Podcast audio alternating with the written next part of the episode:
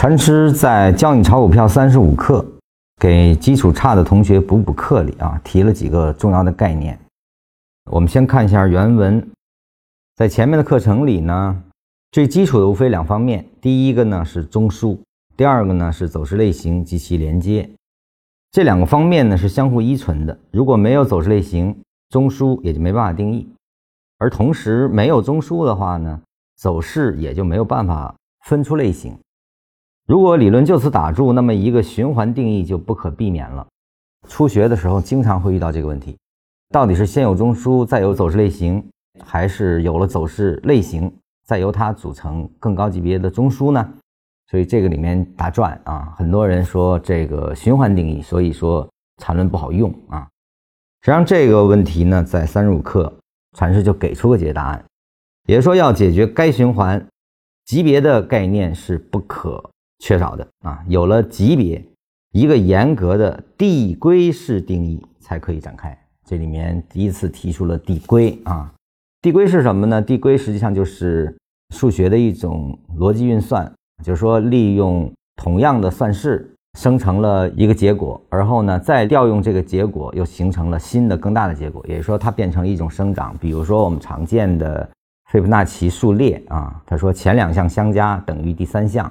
所以就有了一加一等于二，而后呢，再用一和二相加等于三，而后再用二和三相加等于五，我们就能得到一个斐波那契数列了，就是一一二三五八这样的展开啊，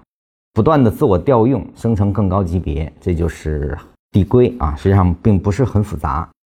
那么落在缠论里呢，这里面就需要定义一个最低级别，因为一定是从最低级别开始的。在物理世界，不可能无限的分解下去。那么市场的交易也同样如此。最严格的去定义的话，每笔的交易是最低级别的。连续三笔相同价位的交易就构成了最低级别的中枢啊。比如说你这个中枢啊，从哪开始算起？你用的是一分钟图，那就是由一分钟 K 线所生成的笔。而后由笔的重叠生成线段，由线段来构筑线段的走势中枢，由这个中枢所包含的走势类型称之为最低级别走势类型。当然，这个笔开始定义的最低类型，你既可以用一分钟，因为这个是属于你的取用的，那你从五分钟的 K 线开始也是没有问题的。也就是说。由 K 线生成笔，由笔生成线段，由线段来构筑线段的走势中枢啊，由这个中枢所包含的走势类型称之为最低级别走势类型，这个就是我们说的第一次递归啊。那么再往高级别走，就是由这个最低级别的中枢的相互重叠，形成了更高级别的走势类型啊，这就是第二套递归啊，就是第一套递归逻辑。最低级别是由比线段由线段来构筑的最低级别啊，那么这个最低级别三个连续的同级别的最低级别，它就可以生产出高一级别啊。这个高一级别完成之后，你又把它变成了一个本级别啊，而后由这个本级别再生成更高级别啊，就是这样去完成生长的。那么这个最低级别的中枢的走势。啊，如果只有一个中枢，那就是最低级别的盘整走势；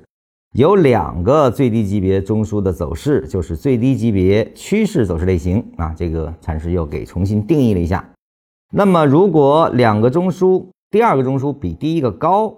这就是上涨趋势啊；反之就是下跌。一般来说，假设依次存在着 n 个中枢，这个 n 是大于等于二的，只要依次保持着。第 n 个中枢比 n 减一高啊，也就是说最后一个比前一个高啊，那这个就是一个上涨走势类型的延续啊。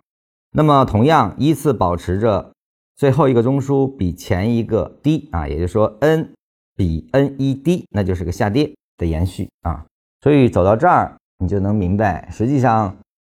我们在最初的走势类型定义的时候，一定要有一个最低级别的走势。类型啊，也就是说由笔生成的线段，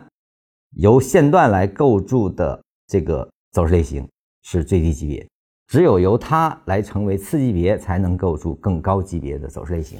啊。也就是说，从这儿开始，最低级别的走势类型的中枢不是由次级别走势类型来定义的。搞清这个，就不会形成走势类型需要中枢定义，中枢呢又需要走势类型去构筑啊。实际上，最低级别的走势类型的中枢不是由次级别来构筑的，是由线段来构筑的。大家知道这个就能分开了，它就可以从最低级别开始生长啊。这两套递归逻辑，希望大家能掌握。这个是缠论